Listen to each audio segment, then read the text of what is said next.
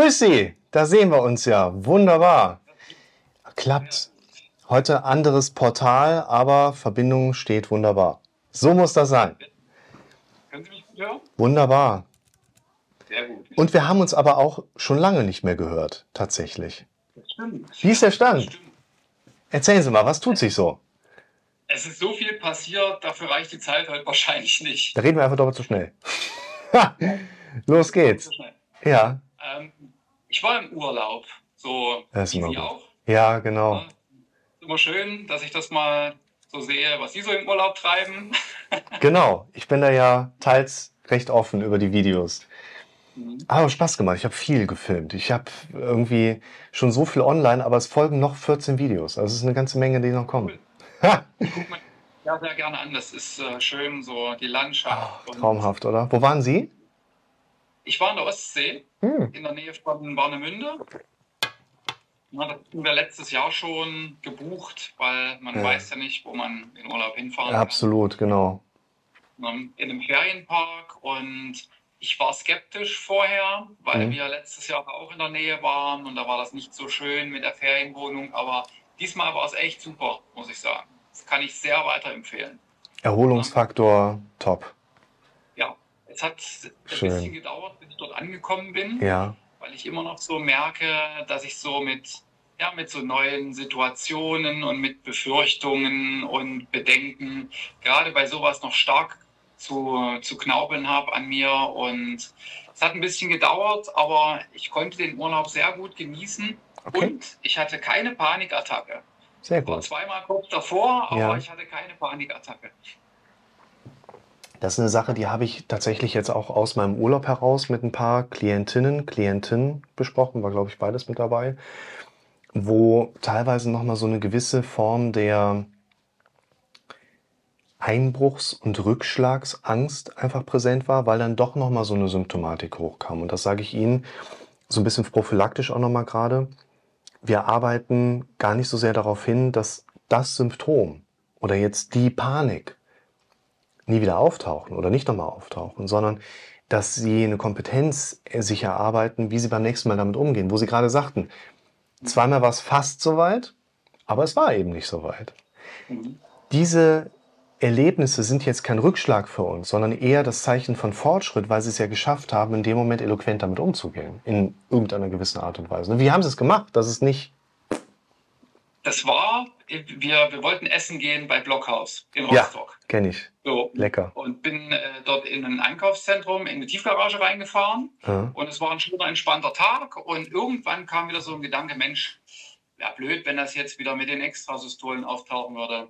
ja. Prompt ist das da. Zack, Und Fokus drauf. präsenter, präsenter und wir laufen so aus diesem Shoppingcenter raus, da die Straße runter, viele Leute, das Kind war schlecht gelaunt, alle hatten Hunger. Und mit einmal kam wieder wie so ein, kam wie so ein Schuss durch den ganzen Körper durch. Und ich dachte so, nee, jetzt einfach nicht. Und da rannt das Kind irgendwo hin. Und ich musste erst mal hinterher rennen, gucken, wo muss ich jetzt hin. Also es war gar nicht so richtig Zeit, sich darauf zu fokussieren. Ah, ja, und ähm, habe da einen guten Umweg gekriegt, war aber noch danach so derbe angespannt. So. Und dann sind wir ins Restaurant reingegangen und wir haben sofort einen Platz bekommen und haben uns schön dort hingesetzt und dann wurde ich wieder entspannter und es kam nicht wieder zurück. gut. Ich habe mir was Schönes zu essen bestellt, habe das dann auch in Ruhe genossen und wir sind sogar danach noch ein bisschen durch die Stadt gelaufen, ähm, dass ich noch mal so ein bisschen, ich wollte noch mal ein bisschen durchatmen und das Kind war noch nicht so müde, dass ich davon noch ein bisschen wegkomme und es, Ja. es kam nicht wieder. Das ist diese abstrakte Vorstellung, dass Kinder durch Aktivität irgendwann ermüdet sind und sie besser einschlafen. das ist eine Wunschvorstellung. Was ich Ja. gerade ganz spannend finde und nochmal ganz deutlich herausstellen möchte, weil das, glaube ich, in vielen von uns gar nicht so präsent ist. Wir haben diese nicht ganz klar ausgesprochene Befürchtung, dass die Panik, die da kommt, in dem Moment einfach dann da ist und irgendwie durchlaufen werden muss, ertragen werden muss. Und ihr Erlebnis spricht in gewisser Hinsicht schon dagegen. Dass ein aufsteigender Zustand nicht immer exazerbieren, also ausbrechen muss, haben sie jetzt erlebt.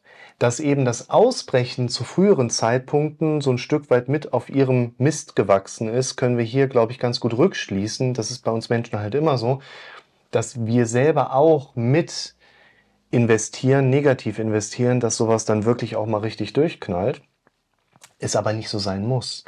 Und das ist so dieser hoffnungsfüllende, zuversichtsstimulierende Aspekt, dass wir tatsächlich auch mal erlebt haben oder eben hier über so ein Gespräch auch nochmal vor Augen geführt bekommen, ja, es ist, ich, ich kann da was machen, ich habe da Kontrolle. Ich kann nicht alles kontrollieren, ich kann nicht alles bestimmen, aber ich kann dann doch immer noch mal irgendwas machen, mich ablenken auf einer gedanklichen Ebene, noch mal in Bewegung kommen und mir damit so ein bisschen Durchatmen verschaffen mal mit jemandem telefonieren, was eigentlich eher unangenehm ist, was mich aber ablenkt, was auch immer das in der Welt eines Menschen dann sein könnte. Ich hau mir selbst im Hammer auf den Finger, weil wenn ich es nicht mehr mache, ist es so angenehm, wenn der Schmerz nachlässt. Ne? Irgendwas, was so einen Reizpunkt einfach darstellt. Mhm, genau. Und es ist gut zu hören, dass es Blockhaus noch gibt. Ich glaube, Maredo ist mittlerweile pleite. Aber äh, eines der Corona-Opfer, zumindest hier in der Region gewesen. Blockhaus kenne ich aus äh, Lübeck, kenne ich das noch. Mhm. Ja, das gibt es da tatsächlich. Das gibt es hier im Osten gar nicht. In Berlin wäre das nächste. Und wenn man da einmal ist, dann nochmal einmal zu Blockhaus gehen. Nimmt man das gerne mal mit, ne? Kind isst ja. auch mal so ein bisschen Fleisch oder gibt es da dann Pommes? Die, die, die, hat Fischstäbchen gegessen. Ah, die haben ja alles dann wunderbar. Ein, ein, familienfreundlicher Laden, ja, muss man wirklich sagen. Da war es laut, da war Stimmung drin, das war schön. Ja. So. Und die haben auch so eine rustikale Atmosphäre häufig mit viel dunklem Holz und so alles. Sieht ein bisschen aus wie ein Restaurant aus den 80ern, aber. das finde ich ja immer so spannend. Ich war einmal, ist jetzt ein paar Jährchen her, sind wir im Maritim in äh, Braunlage gewesen, da unten, ne, südlicher Harz. Da bin ich da rein, sage, guten Tag, hier, ich mache ab und zu Seminare und ich interessiere mich mal für die Räumlichkeiten, inklusive der Suite. Ne. So, dann war eine ganz nette Frau da am Empfang, die hat uns dann ein bisschen rumgeführt, hat mir auch mal die Räume gezeigt, hat mir dann auch mal so, so ein Eck-Suite da oben gezeigt und es ist eine gute Lage, sagen wir mal so, aber die Substanz der Maritimhotels ist natürlich, ich glaube, viele Menschen wissen jetzt, was ich meine. Was ich aber, ich finde den Charme tatsächlich auch nicht uninteressant. Also wir haben hier in der Nähe von Bonn Königswinter ist auch so ein Maritim. Das ist halt viel mit diesem alten Scheinvergoldeten und ein bisschen Marmor und so. Ne? Das ist eigentlich immer ganz ulkig. Aber was mich dann doch immer wieder so ein bisschen enttäuscht, ist, ist ja überhaupt nichts Maritimes da drin. Ne? Ich denke dann irgendwie so ein bisschen Meeresrausch, ein paar Muscheln, die da rumliegen. so. Nee, ist einfach so und diese 80er Jahre schon, ja, es hatte irgendwas. Es ist so eine kleine Zeitreise, die man da macht. Ne? Das heißt, die Situation gut einfach erleben können, überleben können. Ist die andere Situation vergleichbar oder ist das nochmal irgendwie davon so ein bisschen abgespaced da? Die Situation war am ersten Tag. Da sind wir an den Strand gegangen und ich habe mir extra ein, ein, Buch bestellt, wo ich wusste, okay, das, das triggert mich. Da habe ich auch ähm, genug ähm, Eigenmotivation dran zu bleiben, das auch zu lesen. Und ich habe mir noch vorher einen, einen, einen äh, Stuhl, so einen Klappstuhl geholt, dass ich mich da schön mit an den Strand legen kann. Ja. Und das Kind wird im, im Sand rumgematscht. Und ich habe das Buch gelesen und merkte auch so mit Emma, wie so die Anspannung hochkam und guckte so hoch und habe weitergelesen und habe dann auch das Buch weggelegt und bin dann mit dem Kind losgezogen und gesagt, komm, wir gucken jetzt mal und sammeln ein bisschen Muscheln. Und habe ein bisschen mich auf das Meeresrauschen geguckt, aufs Kind und halt Muscheln zu sammeln. Und das hat das wieder auch gut, so mich wieder gut runtergebracht, muss ich sagen. Sowieso so am Strand da sein, das war super.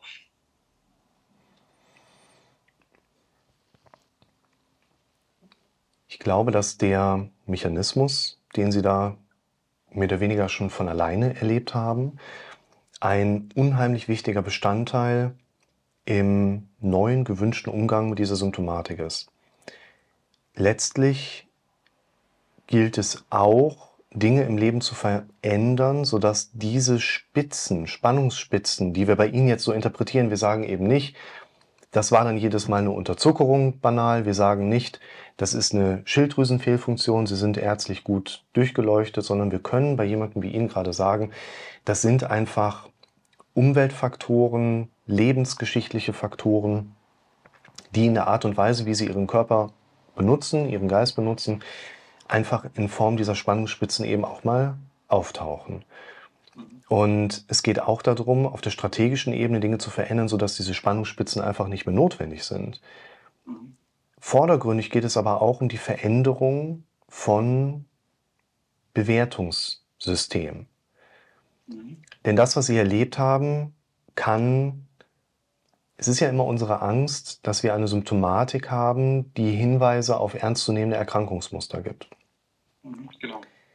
Häufig sind es aber wirklich einfach nur banale Mechanismen. Ich meine, an dem Tag, wo Sie angekommen sind, scheinen Sie ja auch dahin gefahren zu sein. Die Autofahrt dorthin, ich weiß nicht, ob Sie das schon mal wahrgenommen haben, aber Sie sind eigentlich der einzige deutsche Autofahrer, der vernünftig fährt. Das heißt, so, ne, so eine Anfahrt, an, ich fahre auch gelegentlich mal Auto, um äh, das Schimpfen nicht zu verlernen.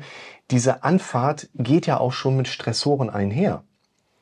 Das Packen vom Auto. Ich weiß nicht, wie Sie es haben, aber bei meiner Familie ist es egal, ob ich vier Nächte oder 14 Nächte fahre. Die Karre ist immer bis an den Rand vollgestopft.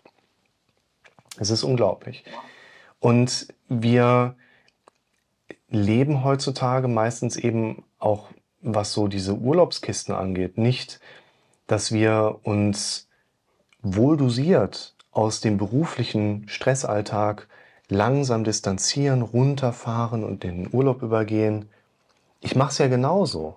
Freitags bis 17 Uhr Praxis, noch Termine gehabt von morgens um 8, dann gehe ich um 9 Uhr ein bisschen schlafen, 1 Uhr klingelt der Wecker, zack, ab in die Berge. Und diese Mechanismen sind für unser Immunsystem ganz häufig ein Stressor wiederum. Unser Immunsystem läuft ganz normal. Unsere Stresskurve mit Arbeit zu Urlaub macht den hier und wapp, peng, unser Immunsystem knallt mal kurz mit runter.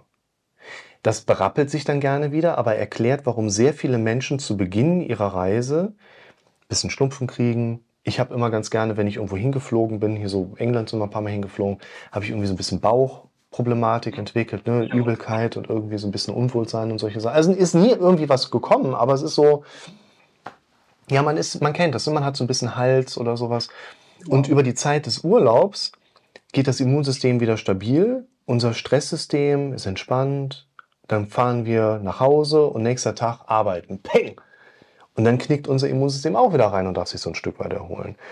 Und das ist, ich sag mal, evolutionsbiologisch ist es jetzt so ein bisschen äh, ja, sinnlos, über Urlaub zu sprechen, weil ich glaube, unsere Steinzeitvorfahren, bis auf die Flintstones, die waren jetzt nicht irgendwie in Feriencamps oder so, ne? Steine schleppen Deluxe.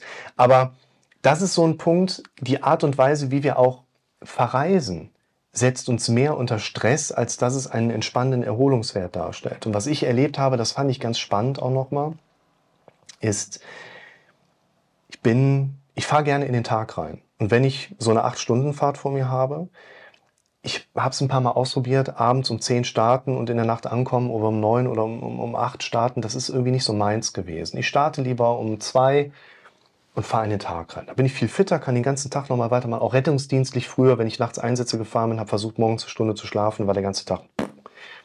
Ich habe bewusst ich komme morgens um 8, 9 Uhr aus der Regelrettung heraus, 10 Uhr erster Termin der Praxis, durchdampfen bis abends und je nachdem, was nachts war, war man halt am nächsten Tag ein bisschen müde oder nicht so müde.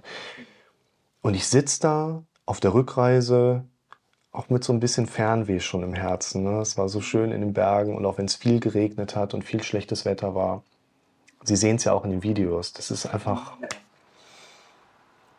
Und ich ne, sitze auf der Autobahn und mein linkes Ohr Tinnitus. Ohne Ende. So laut wie seit langem nicht mehr. Wahnsinn. Und ich sitze im Auto und mein Kopf sagt mir in dieser Stimme, die ich höre, aber ja nicht selber ausspreche, sagt mir die Stimme in meinem Kopf, oh, der ist aber laut. Mehr nicht. Und da war auch jetzt keine Bedrohung mit dabei. Oh, der ist aber laut. Was ist, wenn der schlimmer wird? Ich habe mein Tinnitus heute den ganzen Tag noch nicht gehört, außer jetzt gerade, wo wir drüber sprechen. Und das finde ich ganz spannend, weil früher hatte ich ja auch andere Bewertungsmuster. Früher habe ich mir ja auch in die Hose gemacht, was ist das? Was ist, wenn er schlimmer wird? Was ist, wenn er nie weggeht? Was ist, wenn er mich so krank macht, dass ich wirklich ein Problem in meinem Leben habe und nicht mehr leistungsfähig bin? Und jetzt sitze ich im Auto und habe den Tinnitus des Todes und ich denke für mich, oh, Tinnitus. Muss man auch dazu sagen, ist ja kein Wunder. Also wer Kinder hat, weiß, dass Urlaub mit Kindern nicht so erholsam ist wie mit seiner frisch verliebten Flamme eine Woche ein Hotelzimmer zu buchen und nicht an den Strand zu gehen, so nach dem Motto. Ne? Und aus der Belastung heraus wenig geschlafen, hin und wieder mal ein Gläschen Wein getrunken. Ich trinke sehr viel Kaffee, wenn ich so unterwegs bin, auch gerne. Ne? Ist das doch einfach kein Wunder, dass ich, wenn ich da nachts im Auto sitze und immer noch die Verspannung aus der 30 Kilometer Wanderung mit 10 Kilometer Höhe da irgendwie hinter mir habe, so gefühlt, dass ich da so einen Tinnitus habe.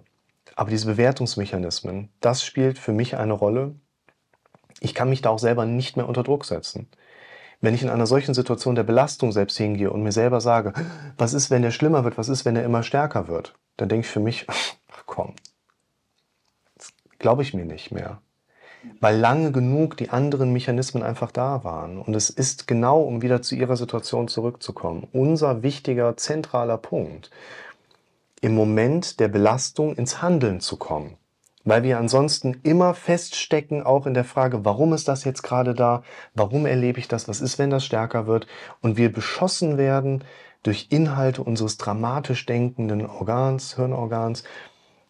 Und wir dann quasi aber in dieser Lähmung regelgerecht verbleiben. Sie sind in Bewegung gekommen.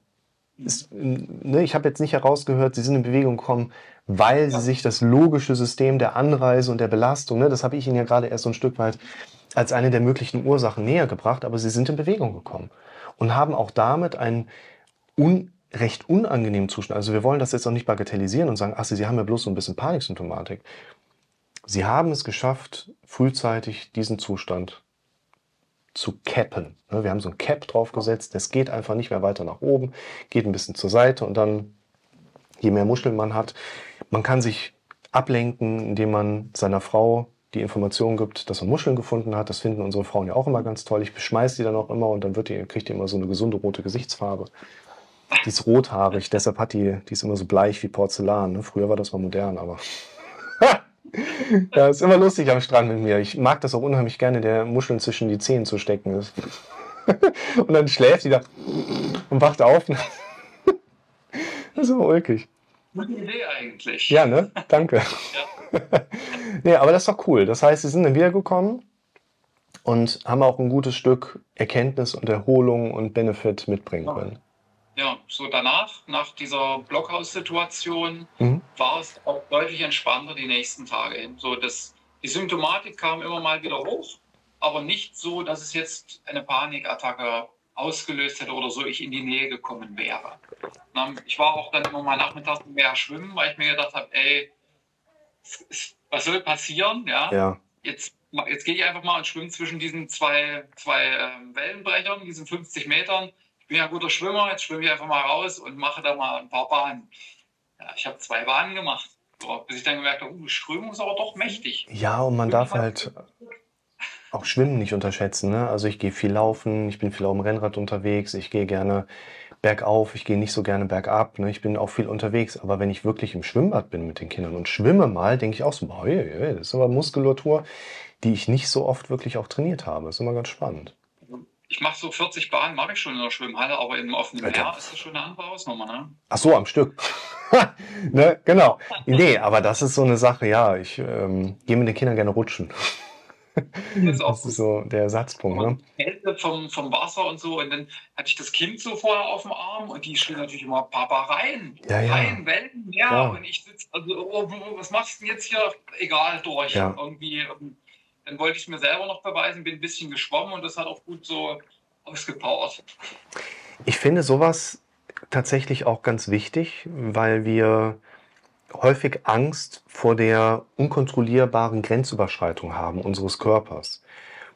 Und ich persönlich mag das mittlerweile auch ganz gerne, immer wieder in diese Grenzerlebnisse reinzugehen. Ich gehe laufen, mir ist ein bisschen unwohl, ich weiß, ich habe halt vor sechs Stunden gefrühstückt, das ist jetzt so, ich werde schon nicht umkippen, das ne, ist sehr unwahrscheinlich und dann, dann laufe ich weiter und gehe vielleicht sogar, wenn wir mal so 42 Grad haben, bewusst in dieser Mittagshitze mal laufen, um wirklich so eine, so eine Grenzerfahrung zu machen. Wir sind auch ganz gerne Nordsee, Urlauber da unten in Südholland. Und wenn mal so richtig Kackwetter ist, mit Sturm und es peitscht der Regen runter und die Wellen kommen rein und man kann mal ins Meer gehen, das ist dann so eine, so eine Grenzerfahrung, wo man immer wieder ja auch dieses Einprägende hat. Wir kriegen das alles hin. Wir sind ja, wesentlich, Genau, Ja. robuster, als wir das so für uns immer befürchten. Und ich habe zum Beispiel auch eine dieser Erlebnisse gehabt, wo ich an mehreren Punkten direkt dachte, so, mein lieber Gesangsverein, da waren wir in Davos, da gibt es einen großen See, das ist äh, quasi hinter der Wasserscheide. Richtung hinter Davos geht es dann in den Rheinzufluss und an der Ecke ist quasi der Abfluss Richtung Italien runter. Und das ist im Prinzip ein Bergsee, der ist halt kackenkalt. Ne? Der hat irgendwie seine 12 Grad. Die Kinder im Neoprenanzug, viele Surfer unterwegs. Ich habe mich nett mit ein paar Leuten unterhalten, die am Foilen waren, also so ein Foil-Wing-Board hatten, mit in der Luft stehen und die neuen Kite-Wings dabei. Also ziemlich cool, hat Spaß gemacht. Und die Kinder sind an so einem kleinen Anlandungssteg. Ich habe ja da auch ein, eines der Videos gemacht und springen ins Wasser rein. Dann immer, ich habe mein, mein Stand-Up-Paddling-Board mitgehabt und für die Kinder habe ich dann auch dann entsprechend Au- Auftriebswesten, dass da nichts passieren kann. Und ich denke für mich, wenn ich dann halt ins Wasser plumpse und habe einen Herzinfarkt, hänge ich ja immer noch mit einer Leash am, am Bein. Ne? Das heißt, die können mich gut da wieder rausziehen. Ähm, springt ein Kind rein, Taucherbrille auf dem Kopf, taucht auf, Taucherbrille nicht mehr auf dem Kopf. Denke ich schon so, Kollege, ich hoffe jetzt mal für dich, dass die schwimmfähig ist, ne? Weil das ist die Sonnen, meine Taucherbrille, die habe ich als zehnjähriger Bub irgendwann mal zum Geburtstag bekommen. Mit pinkem Schnorchel noch dran. Der Schnorchel ist mittlerweile irgendwie weg, ne? Aber diese Taucherbrille, Kollege, wenn die jetzt weg ist, ne? Ja, war weg. Ich warte mich vorsichtig so ein bisschen in das Wasser rein und der See ist halt so konstruiert, dass sie so einen Anlandungssteg aus Beton haben. Da ist ein Steg daneben und dieser, das suggeriert einem, der geht so langsam rein, aber der hängt quasi im Wasser so in der Luft. Das heißt, dahinter geht es direkt runter. Und ich erahne diese Taucherbrille da unten am Boden. Ne?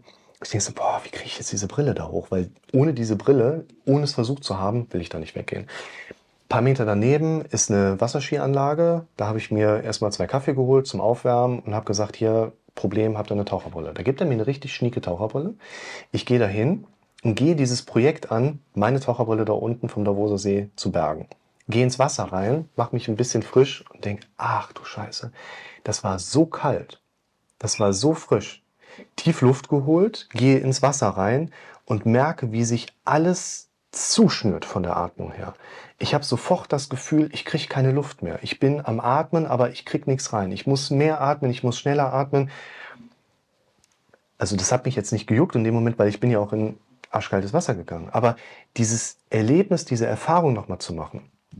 Ich habe Luft geholt wie ein Weltmeister und bin mal runtergetaucht. Und aus meiner persönlichen Einschätzung würde ich sagen, diese Taucherbrille lag in einer Tiefe von ungefähr 70 bis 80 Metern. Es werden drei Meter gewesen sein. Also ich hatte schon ordentlich Druck auf den Ohren, aber es war echt cool. Und beim ersten Versuch rausgeholt, kletter aus diesem Wasser raus mit dieser Taucherbrille. Meine Frau so, hm. Also war, da- das war dann so ein Moment, diese Grenzerfahrung gemacht zu haben und erlebt zu haben, so, kriege ich hin. Und jetzt erstmal weiter Kaffee mümmeln, damit man so ein bisschen Wärme in die Körperkerntemperatur bekommt.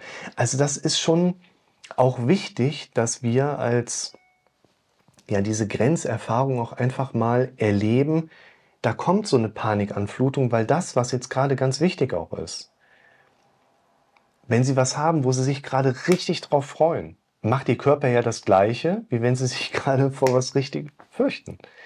Wenn Sie in der Achterbahn sitzen, passiert das Gleiche wie in einer Paniksituation. Mit dem Unterschied, dass wir in der Achterbahn in der Regel machen und in der Panikattacke die Bewertungsmuster spielen die dominante Rolle, was für ein Gefühl am Ende bei rauskommt. Genauso auch, wie ich mich verhalte.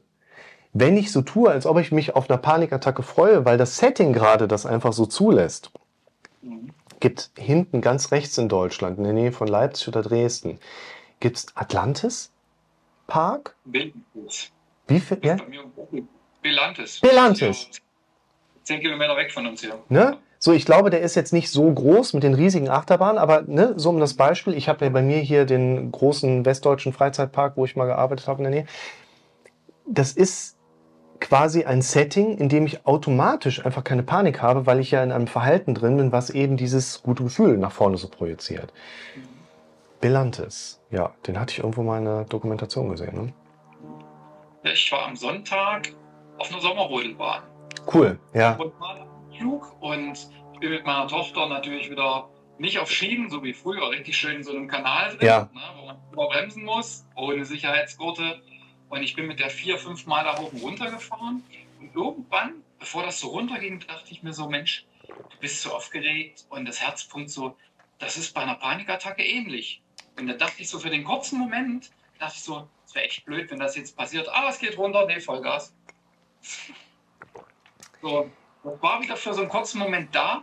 Es, Ja. fühlt, das ist halt es fühlt sich ähnlich an in der Situation, aber es ist, man fährt halt volle Pulle den Berg runter und es macht halt Laune.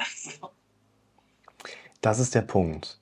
Und wo viele Menschen einfach auf der Suche nach sind, ist ja dieses fast schon mystische Geheimnis, was bringt mich denn dazu, hier oben die andere Bewertung von alleine zu hören?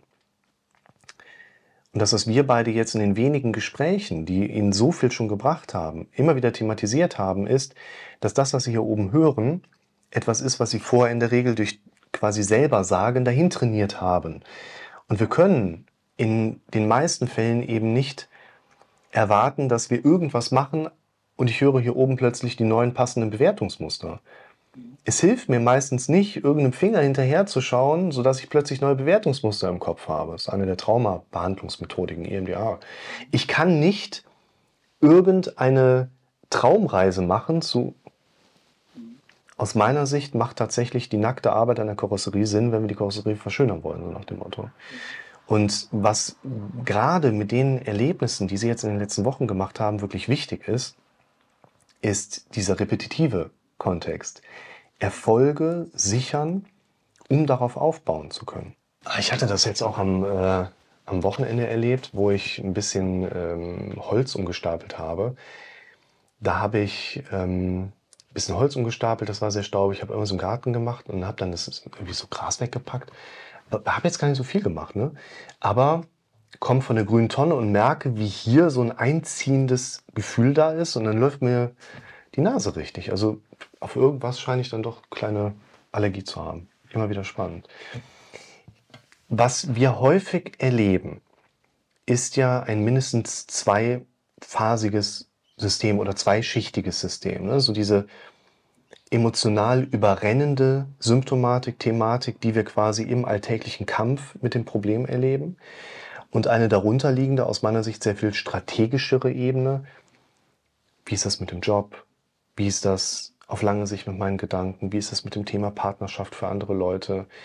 Wie ist das vielleicht mit dem Wohnort für andere? Ne? Also diese operative Thematik, ich habe Panikattacken oder auch eben eher diese strategische Thematik. Wo kommt das denn überhaupt her, dass mein Kopf immer wieder in diese wirkliche Aktivierungsstruktur auch reingeht? Und da war ja eine der Hintergründe, über die wir auch schon gesprochen hatten, das Thema Job so ein Stück weit, wo ja auch Veränderungsprozesse irgendwie zuletzt anstanden, noch im Juni, Ja. Juli, ne?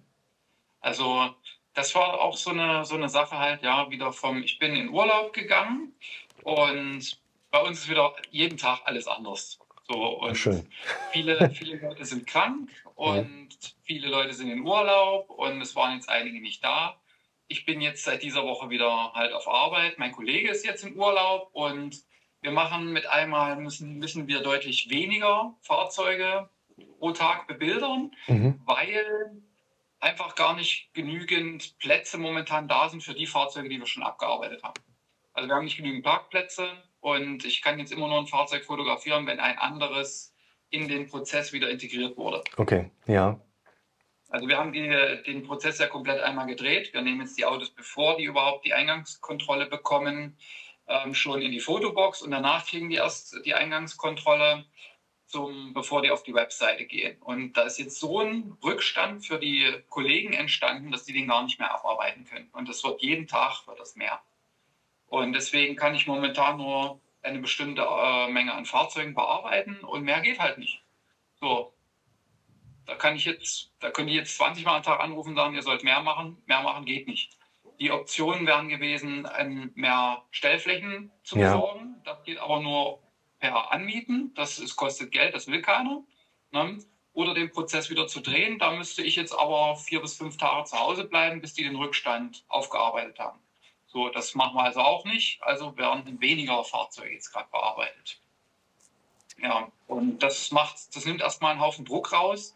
Und ich hatte natürlich im, im Urlaub auch Zeit, darüber nachzudenken und habe mir so gedacht, ja, in gewissem Sinne mache ich es mir eigentlich nur selber schwer. Wenn ich jeden Tag dahin fahre und mir denke, jetzt muss ich mich wieder im Stau anstellen, mir verlieren zwei Stunden Lebenszeit pro Tag und gehe mit Widerwillen dahin, das bringt mir nichts. Ich muss irgendwie anders machen. So und ich habe jetzt versucht, einfach es von der anderen Seite zu sehen. Es war jetzt vom Urlaub, auch die zwei Tage vom Urlaub, ist unser Auto kaputt gegangen. Hm. Es ist eine unfassbare Rechnung für dieses Auto gewesen und das Auto wird nicht repariert. Wir brauchten also vorm Urlaub ein neues Auto. So. Und es kommt mir momentan vor, als lebe ich wieder in der DDR. Gehen Sie mal in ein Autohaus und sagen, ich brauche ein Auto. Gibt's nicht. So. Wir sind einen ganzen Tag hier alle Autohäuser abgefahren. Wir haben dann eins ja. gefunden. Ne? Und ja, ich habe jetzt dieses Auto gekauft. Das steht jetzt vor der Tür, was mir der Job ermöglicht hat, das jetzt zu machen. So, das ist also eine positive Sache, die ich jetzt daraus ziehe und denke mir, ja, ich kann mich jetzt auch noch 20 Mal über meinen Kollegen ärgern. Der ist aber jetzt erst mal drei Wochen weg. Jetzt bin ich erst mal der Chef im Ring. Und versuche jetzt gerade es ein bisschen von der Seite zu sehen. Und ich muss sagen, es hat diese Woche bis jetzt sehr gut geklappt. Also quasi Reframes ja. für diese Problembaustellen zu setzen. Ja. Es, ich würde das hier so ein bisschen trennen wollen, weil diese Überraschungen, die uns das Leben so bereithält. Ich habe ähnliche Erfahrungen schon mal gemacht, dass unser zum Beispiel Fahrzeug ein paar Tage vor dem Urlaubsantritt plötzlich Kühlwasserprobleme hatte, ne? komplett Kühlwasser verloren hatte und solche Späße. Und das sind manchmal so Dinge, medizinisch wird immer gerne Murphy's Law auch mit integriert. Wenn was schief gehen kann, geht alles schief, so nach dem Motto. Ja. Würde ich das quasi so als alltägliches Lebensrisiko einkreisen und andere Entscheidungsmuster vielleicht eher auch persönlichen Integritätsmustern auch zuordnen. Also mache ich, entscheide ich mich Dinge in meinem Leben, zum Beispiel in Bezug auf die Arbeit zu verändern, sodass sie mehr zu meinem aktuellen Muster passen, mehr zu meinen aktuellen Einstellungsmustern passen. Und natürlich stehen auch diese Bereiche wieder in der Wechselwirkung. Weil wenn ich in meinem Leben Dinge mache, die mich zufrieden machen, Zuversicht nach vorne habe, die mir Stabilität und Sicherheit ein Stück weit auch gefühlsmäßig gibt, dann werde ich mit diesen Störern im Alltag wahrscheinlich kompetenter umgehen können, als wenn ich sowieso schon die ganze Zeit um Zahnfleisch gehe. Also Dinge sind ja dann doch immer auch miteinander verschränkt oder miteinander irgendwie verbunden, so ein Stück weit. Und Sie hatten ja gerade schon angerissen, dass diese Belastungsebene im beruflichen Kontext einfach urlaubsbedingt gerade so ein bisschen runtergegangen ist. Würden Sie jetzt auch sagen, damit ist so eine Belastungsebene auf einer Symptombasis auch so ein bisschen entspannter geworden? Es ist deutlich weniger geworden, tatsächlich, ja. Es ist immer noch da. So, das ist so, ja, so ein Hoch und Runter. Mal einen Tag mehr, mal einen Tag weniger. Ne? So bei Wetteränderungen spüre ich das auch mal, aber ich glaube, das ist auch bloß so eine Antrainierungssache, dass ich sage, oh, es kommt schlechtes Wetter, jetzt merkst du es bestimmt wieder. Ähm, es ist aber tatsächlich weniger geworden. Und ich habe auch seitdem ich aus dem Urlaub zurück bin, keine Panikattacke gehabt und auch keinen Anflug so von einer Paniksituation. Also das ist schon deutlich besser geworden und jetzt ertappe ich mich immer bei dem Gedanken, dass ich immer denke, ja, hoffentlich bleibt das so, hoffentlich kommt es nicht wieder zurück. So. Und das sind schon wieder dann diese Befürchtungen, von denen ich versuche wegzukommen und dann schnell an was anderes denke oder versuche an was anderes zu denken.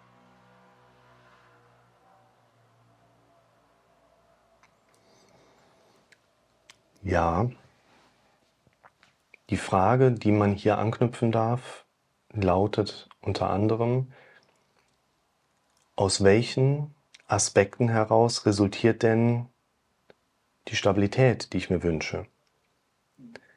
Und zum einen wird uns erstmal mit Ihrem Beispiel gerade vor Augen geführt, dass nicht der Job an sich digital, an aus, richtig falsch, gut scheiße ist, sondern es mehr als nur die Tätigkeit an sich ist, wie beispielsweise das runtergraduierte wie geht man miteinander um? Wie viel Delta steht an? Wie viel Zeit wird da tagtäglich investiert in diese Arbeit auch?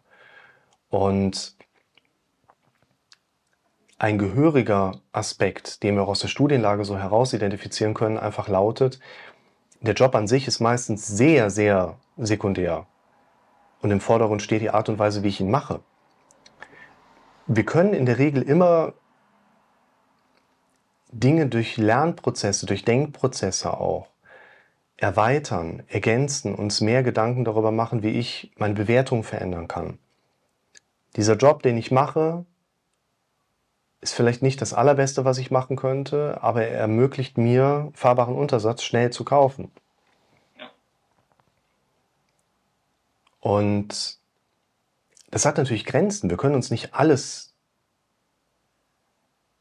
Vielleicht können wir uns alles irgendwann schönreden, uns letztlich drauf trainieren. Aber die Frage ist, ob es im Kontext des Investitionseinsatzes Sinn macht. Wir leben in einer Welt, in der wir in der Regel alles erreichen können. Wenn wir uns den Mitteleinsatz dazu anschauen, macht das aber nicht immer Sinn.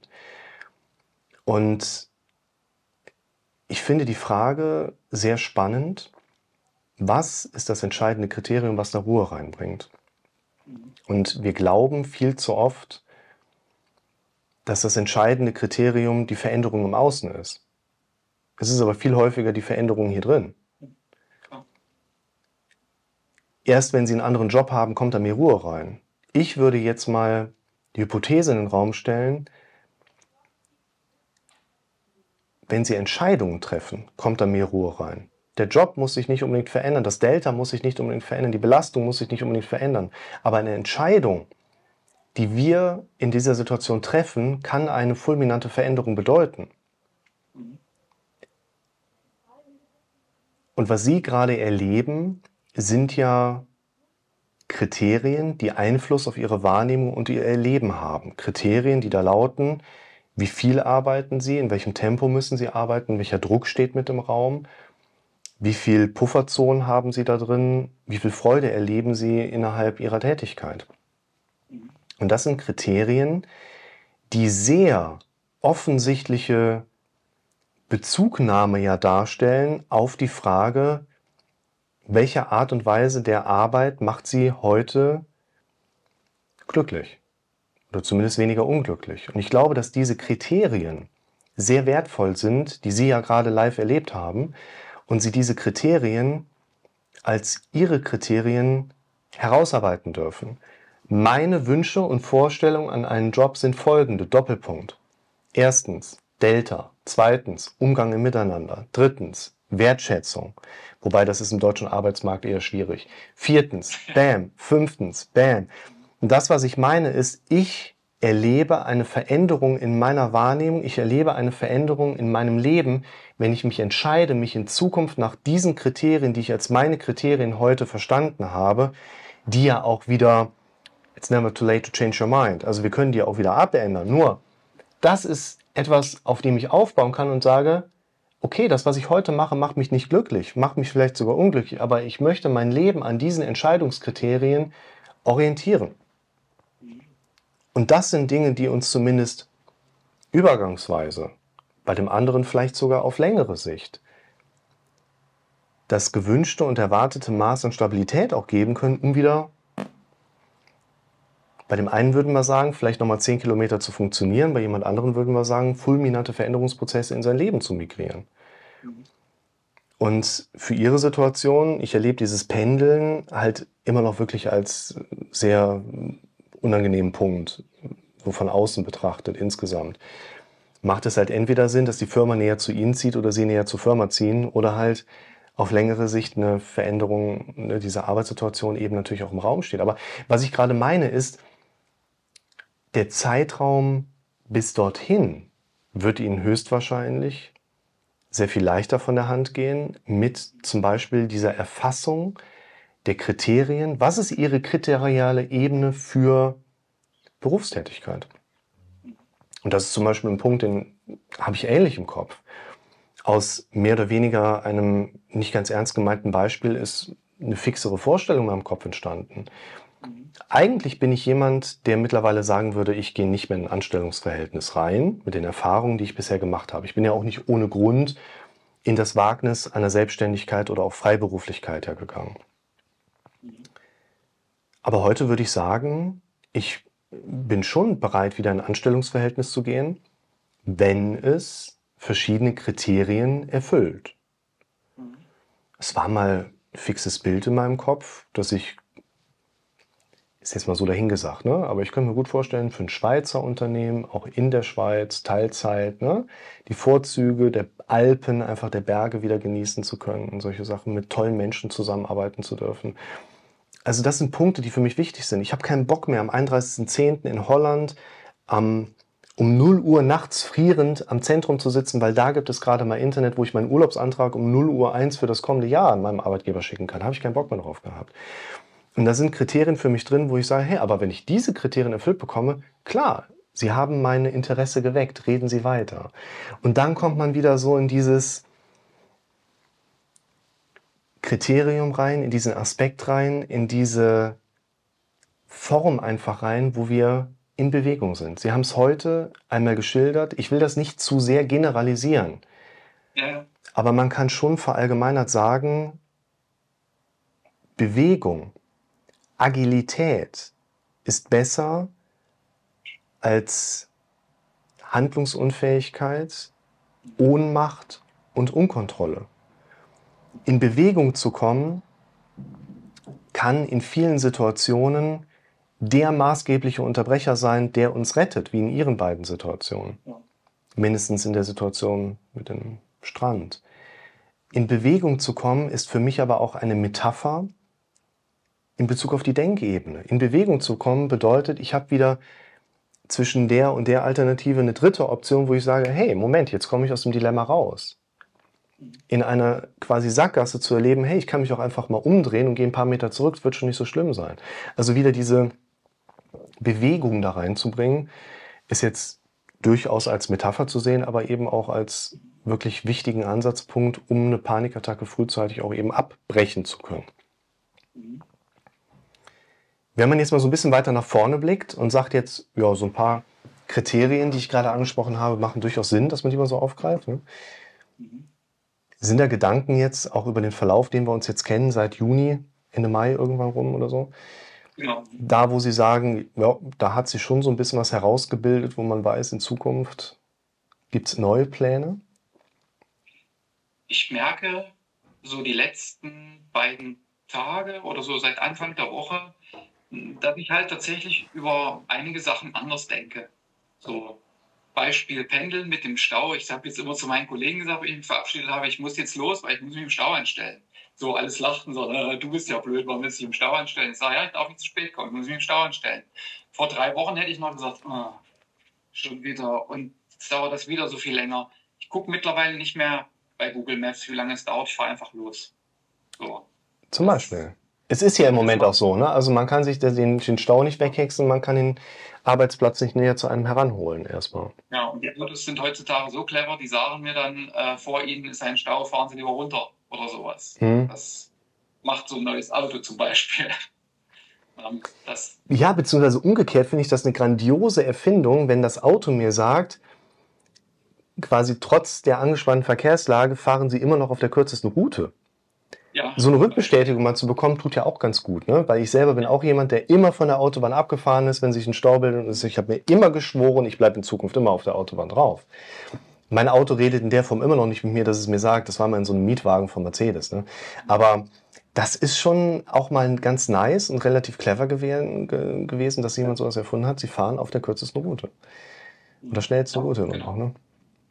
Ja, also, also von der Hinsicht habe ich schon gemerkt, okay, da hat sich was verändert und ich habe mir diese Posts jetzt überall hingeklickt. Stimmt, also ja, genau. Panik gehen vorbei, habe ich mir jetzt auch ins Auto, hatte ich mir die geklebt und irgendwann so beim Fahren kam mir so ein Gedanke in den Kopf, wo ich denke, hm, wenn das normal ist, dann brauche ich eigentlich nicht drüber nachdenken, weil über normale Sachen brauche ich nicht nachdenken. Und irgendwann so bin ich so ins Denken darüber gekommen und also der Zettel hat für mich funktioniert, so den überall mal so zu verteilen. Und meine Kollegen haben mich zwar ein bisschen seltsam angeguckt und haben mich gefragt, hä, was ist das? Und ja, dann habe ich denen das erklärt und die fanden es alle ganz, ganz ähm, also die Idee schon ganz cool. Und das hat sich zumindest das Denken darüber, finde ich, schon verändert und es hat ein bisschen den Druck rausgenommen. Manchmal ist es halt, es ist nicht jeden Tag gleich, weil der Körper tickt ja auch nicht jeden Tag gleich. Es ist manchen Tag stärker spürbar, manchen Tag nicht. Und ich war jetzt bei sieben unterschiedlichen Ärzten, die mir alle gesagt haben, es ist völlig normal, also brauche ich auch nicht länger drüber nachdenken. Das versuche ich mir immer zu sagen. Klappt manchmal besser, klappt manchmal schlechter. Ganz kurz eingeschoben, da kommt wieder dieses Ass im Ärmel. Mir zu sagen, ich brauche da jetzt nicht drüber nachzudenken, ist ja so, Sie brauchen jetzt nicht an diesen gelben Elefanten zu denken. Also gerade wenn wir in dieser vulnerablen, suggestiblen Situation sind, wir sind verletzbar, wir sind beeinflussbar, wir sind noch darauf trainiert, über unsere Schwäche nachzudenken. Hilft es uns einfach immer wieder, uns vor Augen zu führen, anstatt darüber zu denken, denke ich jetzt lieber an den roten Luftballon vor meinem inneren Auge. Ich denke jetzt gerade an den Coca-Cola-Mann mit einem lilafarbenen Weihnachtsmannanzug, ne, auf den das Ganze irgendwie zurückzugehen scheint. Das macht definitiv auch Sinn. Und was Sie gerade beschreiben, ist, finde ich total klasse, dass sie das für sich so schnell, so aktiv erleben, dass die Neubewertungsmuster, wenn man sie mal anfängt zu trainieren, einfach funktionieren. Man muss dranbleiben. Ja. Das ist ein wichtiger Punkt. Ja, man muss es wirklich wollen. Und ich war an dem Punkt, wo ich so verzweifelt war, wo wir das erste Mal gesprochen haben, dass ich gesagt habe, es kann so nicht weitergehen, ich brauche andere Lösungen. So, ja. Das heißt also, ich habe alles versucht zu nehmen, was kam. Also ja, man muss dranbleiben, man muss es wollen. Das ist auch so ein Punkt, der wichtig ist. Ich habe ja jetzt mit sehr vielen Menschen über genau diese Aspekte gesprochen. Und es gibt Menschen, die sind eigentlich in der Überzahl. Dazu gehören sie auch. Und dazu gehöre ich aus meiner Perspektive auch.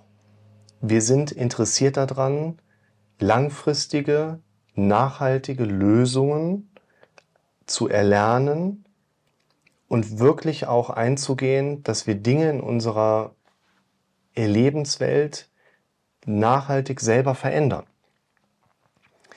Es gibt aber auch einige Menschen, mit denen ich mich schon dann entsprechend ausgetauscht habe, die sind eher der Meinung, die brauchen mal einen schnellen Tipp.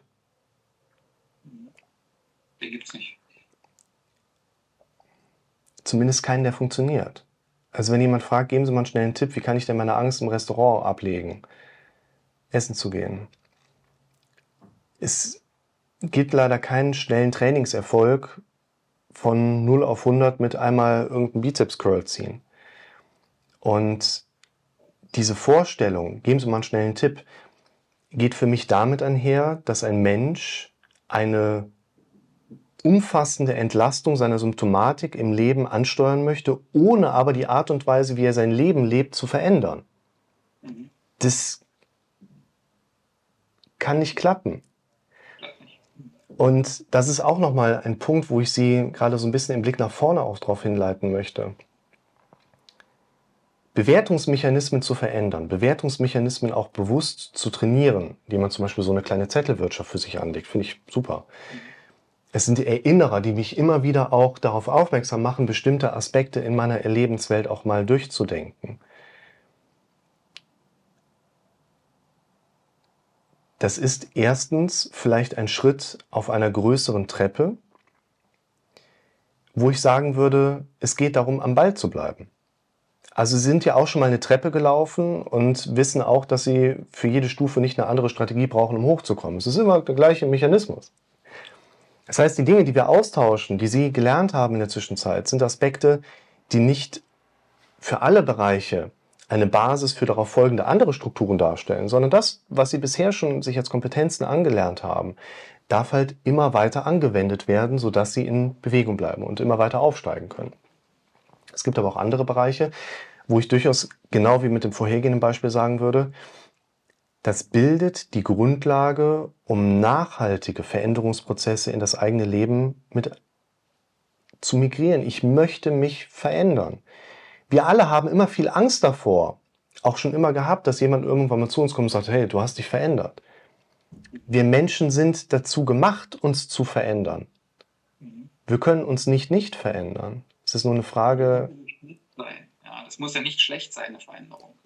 Genau, das ist ja der Punkt. Wir wollen ja eine Veränderung, sodass wir glücklicher und glücklicher und glücklicher werden und uns wohler und wohler und wohler fühlen. Und das bedeutet eben auch, dass wir uns, das möchte ich einmal so ganz bewusst, ich weiß, dass Sie mich nicht anders verstanden haben, aber bewusst nochmal auch für mich so formulieren. Wir wollen keine schnellen Handwerkszeuge erlernen, die uns dabei helfen, ein Symptom abzuschalten, was aus der Art und Weise unserer Lebensführung herauskommt, sodass ich in meiner quasi bequemen, aber für mich negativen Lebensführung bleiben kann.